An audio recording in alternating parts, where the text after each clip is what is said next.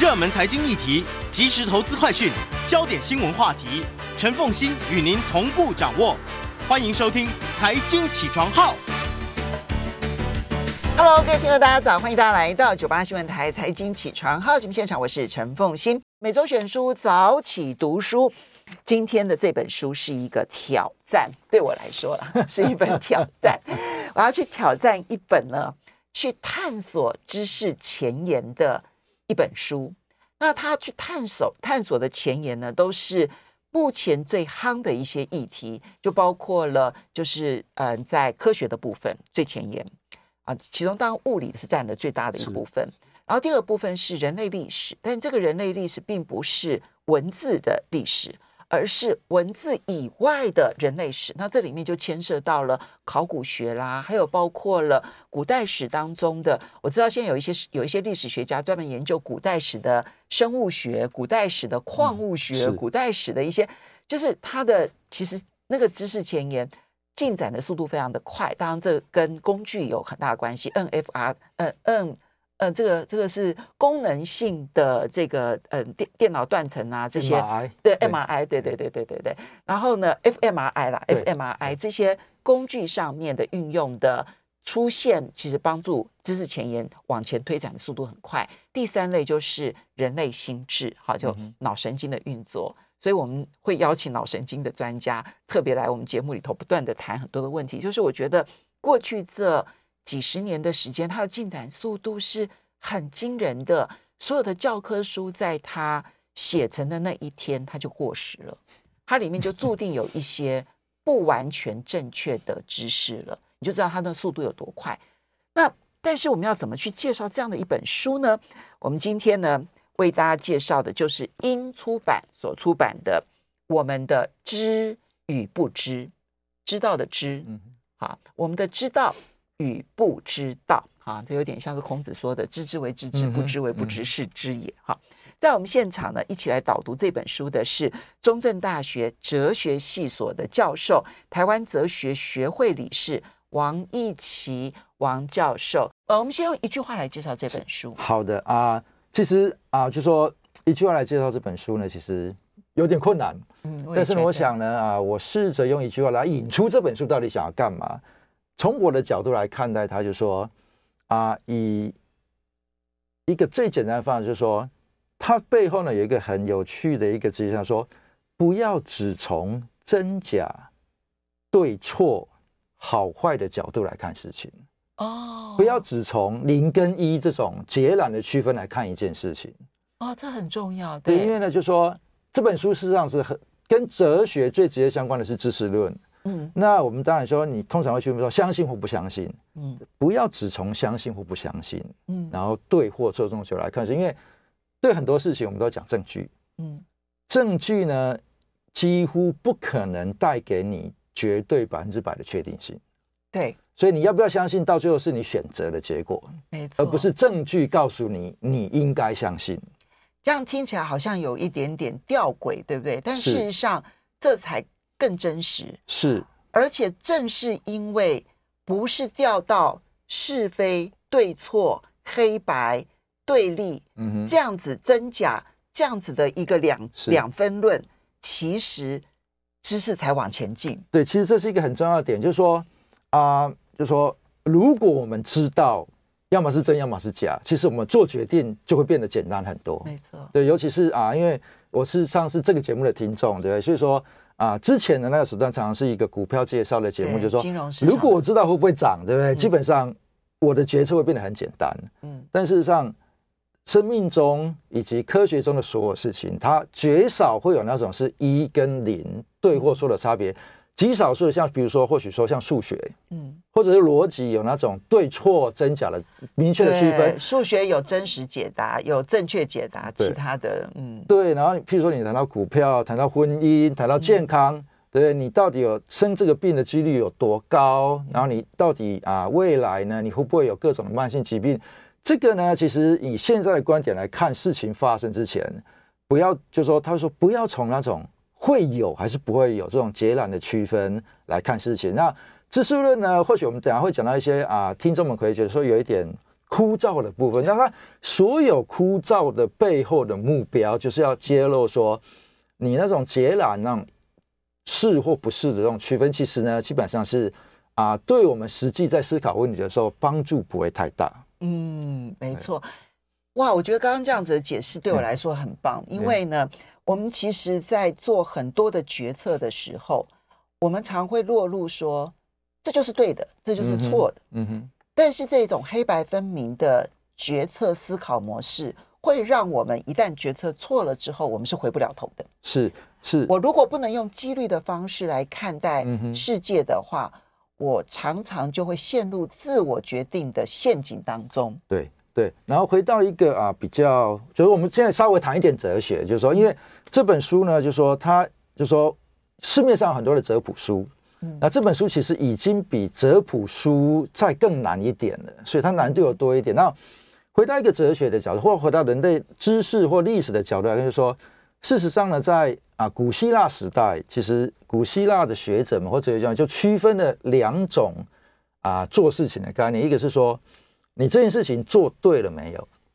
嗯，跟你这样子做事情合不合理？啊，对，就说你做的很合理，但是你可能做错了。嗯，比如说你这个投资行为非常合理，嗯，但是最后你赔钱，嗯，常发生，没错。对，所以说对或错是通常是事后才知道，嗯，事前呢，你只能够用合不合理去评估。嗯，那合不合理呢？事实上，背后就是回到一个最基本的知识论的问题。嗯，就是我们如何从你现有的证据来评估某个事件发生的可能性或合理性。那在几率出现之前呢，其实我们人类语言已经有很多方式来讲讲这种不确定性，比如说可能啊，或许啦，或者是啊，很可能。嗯，对，但是在大概是在十八世纪开始以后，几率的理论比较明确的建立了以后呢，事实上才会从几率的角度来看这种不确定性。嗯，但其实不确定性是人类理解世界的一个最简单的方法，而且是非常非常基本的。但是，嗯，或许基于某种意识形态啦，或者是这种偏好，对，其实我们常常会忽略掉这种人类理解世界一种很基本的方法。那其实知识论就是不断的提醒各位要小心。所以啊，学会了这一种就是用不确定性来看待世界的方法，我觉得从很短的角度来看，其实帮助自己投资决策帮助会非常的大。是是，你很容易在投资当中成为赢家。是。那在人生的决策当中，你比较不会坚持固执，然后呢，以至于一条错误的路一直走到底。对，这一切其实都是有。对我们的人生有重大影响的，嗯嗯、那我们就要来介绍一下这本书的作者安东尼·克利福德·葛雷林。哎呀，他写了这一本这么难的书。是是，OK，那啊，简单一下介绍这个作者了。那基本上这个作者呢是葛雷林，就 A.G. 格雷林呢，他是啊一九四九年出生，所以他已经年纪很大了。嗯，所以他事实上呢，就说他啊，我看一下他在大学里面任教，是在大学里面的哲学系任教，所以他是一个。非常标准的学院哲学家，嗯，但是呢，他其实写了三四十本书，那有非常非常学术性的，嗯，但是呢，他其实非常在意，就是说啊，哲学的思考能不能跟我们社会大家所真实面对的问题有所结合，嗯，所以他也写了非常非常多比较具有普及性的书。那是这本书我们现在看到的这本书上是啊，借在学术性跟啊所谓的普及性。中间，但是比较靠普及性的这一边，因为事实上有非常非常多复杂的哲学讨论，然后基本上呢，他把它用一些比较浅显易懂的概念把它标明出来，所以它是比较偏普及性。但是因为它的那个内容的含量实在太多了，就含金量非常高。对对，然后简单介绍一下生平，就说因为因为他父亲的关系呢，所以啊，他是在啊非洲的上比亚出生，有趣。然后呢，事实上是在马拉维长大。哦，OK，OK，对，所以他事实上是在啊英国以外的地方出生长大。他是英国人，但是他在上比亚出生，对，然后马拉威长大。是哦，他在动乱当中出生长大。没错，没错，因为事实上啊，当初出生的时候，这些地方都不叫这个名字的，所以这些都是后来才改变的名字。这样对，因为他你说一九四一九四九年出生，对，哇，那个时候都还在二次世界大战之后，整个后殖民时代刚刚崛起的一个时代，嗯，对，所以说他在那个时期呢，事实上，包含说他啊，常上 boarding school，对不对？他的描述是说他常常啊上一上 run away，就是跑掉，然后再回去跑掉，再回去换了很多学校，所以。就说，就是简单的声明，你看说，他事实上背后有一点点那种、那种、那种反叛的那种反叛对。但是呢，不断努力想要探索世界的那一颗心，对，对，对。然后啊，他是那个，所以，所以我们稍微休息一下，等一下，他是牛津大学的教授，牛津大学的哲学博士。我们休息一下，马上回来节目现场。欢迎大家回到九八新闻台财经起床号节目现场，我是陈凤欣。每周选书早起读书，今天为大家介绍的是。鹰出版社所出版的《我们的知与不知》，那呃，刚介绍了这本，在我们现场的是中正大学哲学系所教授、台湾哲学学会理事王一琦王教授。他刚刚介绍了葛雷林这一位英国的教授啊，他他年纪已经非常大了，然后从非洲出生，然后到了英国，后来念到了牛津哲学的博士，哈，取得了哲学博士的身份。之后，他其实在，他其实是是。嗯，一支非常强健的笔，是不断著作不断，然后写写书不断，也不断的思索各式各样的问题。嗯，所以可以称之为大师级了。是是是是。那这本书有趣啊，因为它要用三个领域科学，因为它副标题就直接说探索科学、历史、人类心智的知识边界啊。那么。同时借由这三个领域，然后去说明在哲学当中常提到知识论当中的十二道思想难题。那么对我来说，当然这些思想难题我觉得很重要。不过我们先从那一个探索知识这三大领域这件事情，嗯哼，你觉得从他这三大领域的介绍，我们可以去理解人类探索知识边界的动机是什么，冲动是什么？然后解决难题的真正突破困境的方法是什么？嗯哼。而哲学研究对于我们去开拓知识边界，又能够发挥什么样的功能？啊，就说我们先从最后一个问题来谈，就说哲学到底对探索世界边界有什么样的功能呢？就说那我们先从历史的角度来看，就说哲学到底在干嘛？OK 啊，如果我们回去看哲学的历史的话，对，其实。如果是比如说在两千多年前，我们从西方哲学的角度来看的话，两千多年前在啊古希腊时期，其实所有的学问大概都被称为哲学。对，所以就说它是包在一起，就就说这是因为因为哲学呢，你如果从字源上来看，我们用从日本那边翻译过来说，它是爱智的学问。那哲学这个字是日本人翻译的，爱智，所以说其实做学问就是就是就是探索知识，其实就是在做哲学，所以。所以，像古希腊哲学家，比如说柏拉图，他的学员是必修，以现在说必修数学嘛。嗯。那像比如他的学生啊，亚里士多德，基本上他的著作里面包含物理学、生物学、各种解剖学、医学的东西。所以，古老的哲学它基本上是一个学科的总称。所以，它就是一个探索学问的一个学科。对。然后，但是呢，人类的历史发展的过程，就是说啊，因为一开始我们对知识的了解不多。所以呢，就包含大部分的包含在一个，所以那时候的一个人大概可以做所有的学问，你只要用功一点。然后呢，那随着时间的进展，我们各个里分别领域的知识越来越多的时候，然后呢，譬如说啊，物理学、天文学就分出去了，因为呢，这个大概物理学、天文学一个人用一辈子，大概也只能够做到一些东西。所以这一所以说，OK，那就有专门的人在做这些东西，所以物理学啊、天文学以及什么。医学、生物学一个一个慢慢分出去，因为他需要的那个专注力以及时间投入越来越多，所以所以说，这哲学的历史从啊一个历史的角度看，事实上是各个专门学科从哲学里面剥离的过程。事实上，十八世纪啊，当时的现代经济学开始慢慢的有一些雏形。其实当时的经济学家通通都是哲学家。对，因为主要是因为就是说，换句话说，不成熟的学科。才会留在哲学里面，他成熟的到一定程度，需要有更多的时间，所以它要离开哲学。像比如说，社会学或者是啊经济学或者是心理学，大概是在十九世纪末期、二十世纪初离开了哲学。嗯，不是因为他跟哲学不一样，而是因为呢，他这种知识探索已经需要到非常专门，而且他知识非常大量，然后要有专技性的时候，他就离开哲学，成立一个独立。各个大学开始成立各个分别的科系，嗯、然后像比如说那心理学呢，也是在十九世纪末二十世纪初离开，但是心理学那时候其实还不是很成熟，对，所以像啊行为主义啦，其实在啊二十世纪初期它还算不算很成熟的学问，嗯、然后一直到中后期它比较成熟，然后有一个蛮有趣的学科叫语言学，嗯，它其实在是二十世纪的中期才跟哲学才跟哲学比较明确的区分，但是呢，它现在还跟哲学藕断丝连。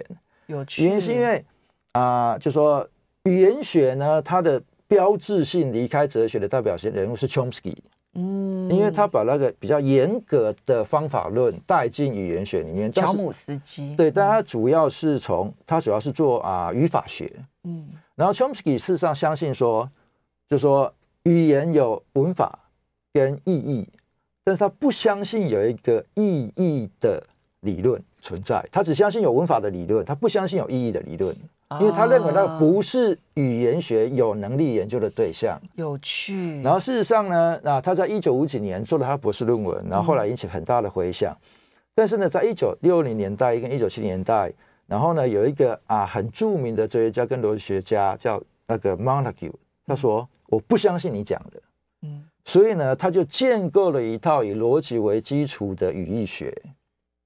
然后在一九七零年开始，Chomsky 就说：“OK，我承认语义学可以成为语言学的一部分。”你看，就是从不相信，然后到探索出一个真正的是学问。但是我们到今天为止，也可以去挑战语义学。对对，这个这不断的挑战，其实都是。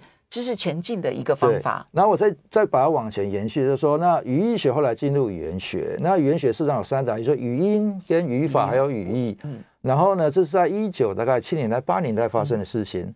然后在一九大概九零年代，事实上有一门哲学里面的问题呢，进入了科学。以前科学家是绝口不提这种问题的，就是意识研究啊。所以像那个啊，这个节目。常常访问的那个谢伯让老师，嗯，因为他是我在中原大学的学弟，对不对？我们读同一个研究所，这样子。真的啊，因为谢伯让是读哲学哲学的硕士，这样子。OK，对，所以啊、呃，就说他是做意识研究的，嗯、也是那个啊，functional fMRI 的专家。所以意识研究呢，是在九零年代，嗯，才因为心人类的心灵跟人类脑的问题，实际上是几千年的问题，但是。科学家是不研究这个问题的，因为觉得无法研究，没有工具。但是像比如说方向兰事实上就是一个很重要的革命性的工具。所以九零年代因为有好的工具，然后而且有哲学家，其实那时候其实在大概二十世纪中期就开始花了很大的心力，最后就是跟科学结合。那事实上现在关于意识研究的国际科学会议，其实还有非常多的哲学家参与。所以哲学是一种思考方法论。思考方法了，而且事实上，哲学里面一直不断在探索新的知识的可能性。所以，为什么要用哲学家来探索知识边界这件事情，就变得再理所当然也不过了。那在这理所当然背后一个原因呢，就是说每一个科学都有它既定的一些啊，我们说教条也好，或者是方法也好，因为我们就是他们就是为了研究这个问题。才进来这里面的，那是垂直的问题。对对对，那问题是说，哲学家的工作很特别，就说我们被赋予一个历史上传统人物，就是说所有有用的都会离开哲学，所以人家说哲学没有用。哲学其实你如果去回去看五百年前的哲学很有用，但现在没有用，意是因为只有不知道怎么用才会留在哲学里面。好，所以。这里面就回到了为什么哲学对于这些知识的进展，然后帮助他们成为一个对人类来讲很有用的一门知识学门，然后因此而剥离进入哲进入哲学以外的学科，就代表他有一些思考的方式，嗯哼，对，探索的方式是是是，是有帮助的，有一些帮助啦。就是说，当然我们哲学的领域。人口跟其他学科比也没有那么多，但是我们有充分的自由呢，去探索可能的知识的未来。好，那所以这里面呢，大家当然，我觉得作者展现了他的有点知识炫技，有有啦 有啦，对，因为你要知道，就是去探索人类的科学发展史，而且这里面尤其他的物理的部分要去讲到量子啦，讲到弦理论啦，好这些，那都必须要展现他在。物理这一个学门当中，好，或者科学这个学门当中的知识的嗯涵养背景是，然后呢，再去谈到人类历史的时候，他就必须要把古生物学、考古学这些，然后甚至于各地的不同的一些风俗这些，他都必须要囊括进去。所以，我们纯粹就知识论知识而言的话呢，它含金量非常的大。嗯哼，嗯哼，啊，但是呃，我觉得对我来说最有用的还是。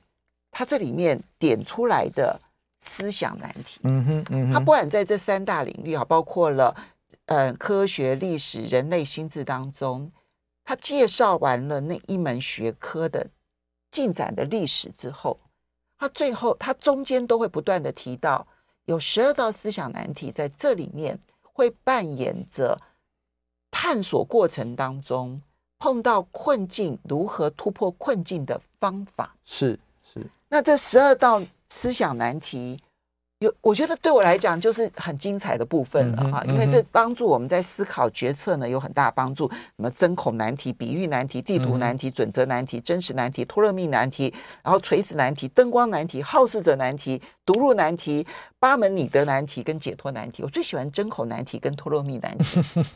王逸习教授，你可不可以帮我们选？我们不能讲很多，我们三种。OK OK。那这三种你会觉得说啊，人类。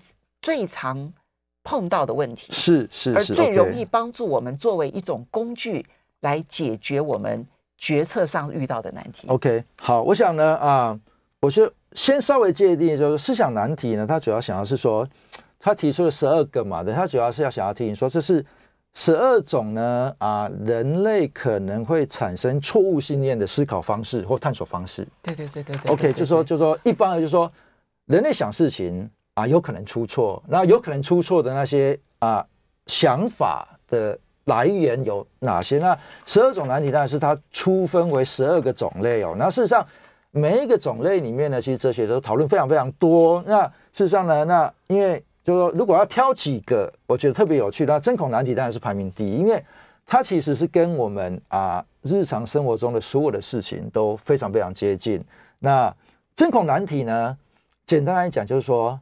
就人类在思考世界，所以我们稍微休息一下，我们就从针孔难题开始为大家介绍起。欢迎大家回到九八新闻台财经起床号节目现场，我是陈凤欣，在我们现场的是中正大学哲学系所教授王一奇王教授，也非常欢迎 YouTube 的朋友们一起来收看，然后一起来探索知识的边界是如何突破。最重要，就算我们无法去成为知识边界探索者，嗯、但是我们可以从这里面去学到。我们自己每一个人，其实在做决策的时候，都可能会利用已知的知识跟证据，但是形成错误的信念。嗯哼，嗯哼，这是嗯哲学不断探讨的思想难题当中所要不断的去思索的一件事情。嗯哼，这帮助我们在做决策的时候呢，我们可以用一种非绝对性的方式来做决策。对，对，我可以用当下最合理的方式做决策。但是我知道我有可能是错的，对对，如此一来，我才能够给予我自己调整的弹性跟韧性，这对于我们人的一生来讲，帮助都非常的大。是好，所以我们的知与不知，这是呃英出版社所出版的《我们的知与不知》，来讲工具箱吧。针孔难题。好，那讲针孔难题呢，用一句我们啊文化里面比较常用说“以管窥天”的难题。OK，那其实这里面啊、呃，其实作者其实已经提到很多了，但是作者他并没有细部去分类这针孔难题的不同层面了。那、嗯、基本上就是说，资料有限，对，会造成针孔难题。然后呢，就是说你在特定时空啊、呃、的的观察或思考会造成针孔难题，或者是说你是在特定的观点或价值观上面去看事情，也会有针孔难题。嗯、那那事实上，这个针孔难题包含的这三个面向，其实啊，我们在哲学系上课呢，其实通常会上，譬如说，要哲学上课上个几个学期都上不完这样。那譬如说，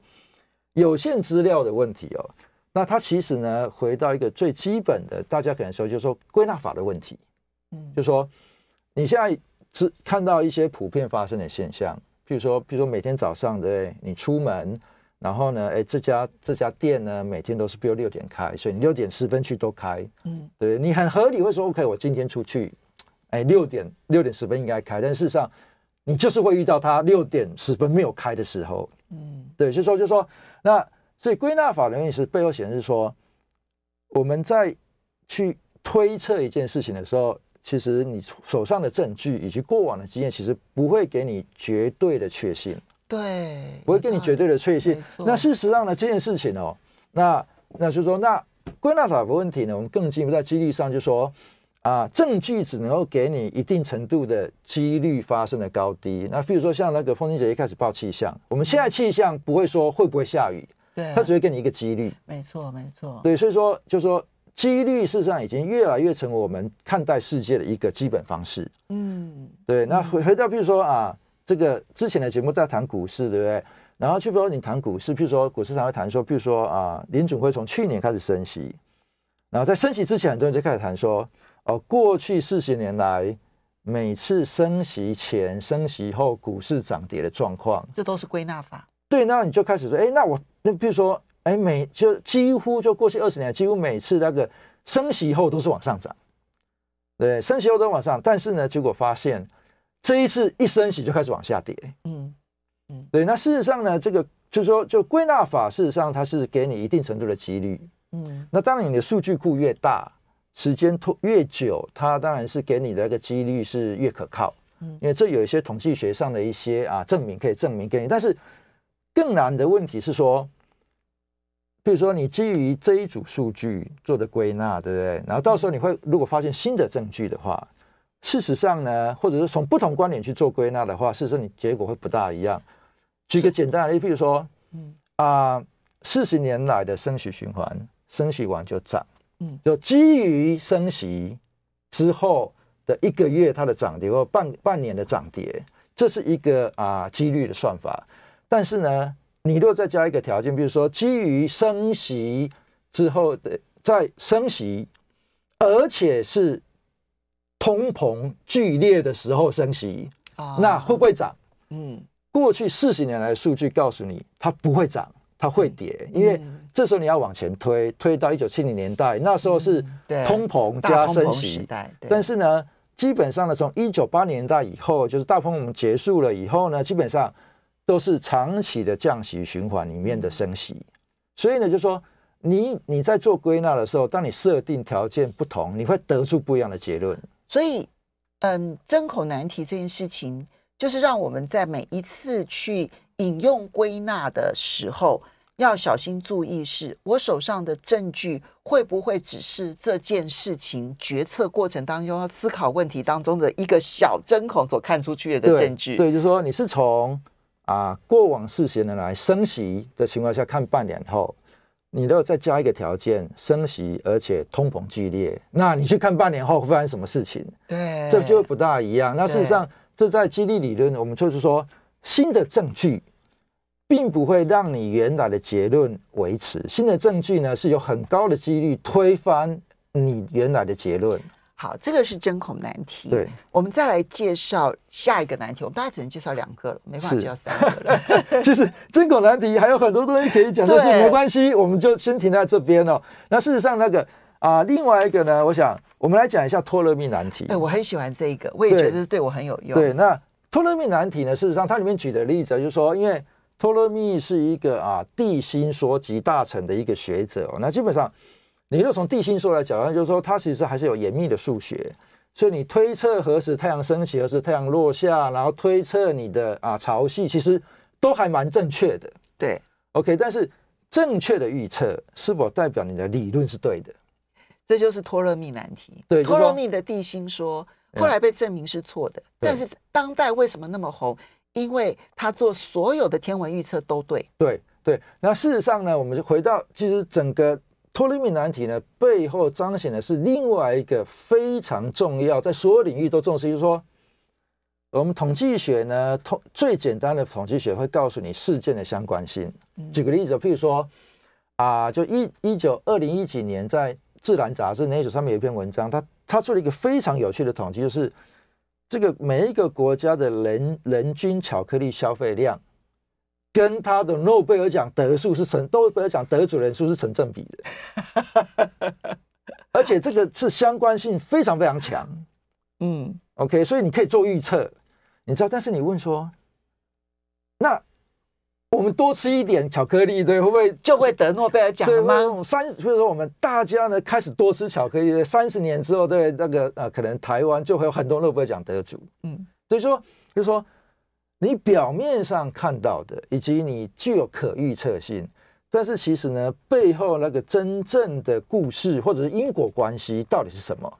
对，其实是完全另外一回事情。所以我表面上做出来的预测准确这件事情，是不代表我真的提出来的那一个基础理论是对的。对，他有一天那个基础理论被推翻了。对，我表面的预测的当下的准确性，事实上也并不代表长期的准确性。对，因为它基础的理论是其实不一定是对的。对，事实上这个回到真空难题，就是说。如果谈物理学的话，譬如说啊，牛顿力学虽然说最后一定程度的被相对论取代，但是牛顿力学适用的时空范围还蛮大的啊。对，所以说牛顿力学作为一个就物理学作为基础学科，它的时空的适用性非常非常大，没错。但是呢，你到了生物学，嗯，它可能就比较小了，没错。那你到了经济学呢？那个经济学理论呢？我们说十个经济学有十一个经济预测，就是说经济学理论呢，就是就是譬如说。过去五十年来，对不对？每一个每一个学派有一派理论，就是说其实经济学理论它适用的时空，嗯，非常有局限性。好，所以我们最后呢，你会希望读者怎么训练自己运用这些思考工具？OK，那基本上呢，就是说我们常说，这就说在哲学领域的这些东西是很标准的知易行难。对，原因是什么？原因是因为啊、嗯，譬如说这些。所谓的思考难题，它象征的是我们可能想错事情的方式。那你如果，那你如果常常用的话，你当然挑战自己很 OK。但是呢，其实你应用这一方式，其实很容易找到别人想法上面的漏洞。好，小心注意的是，我们拿来挑别人漏洞会变得很容易。但是我们最好的方式还是不断挑战自己，可能会更好。对，要非常谢谢王一奇王教授。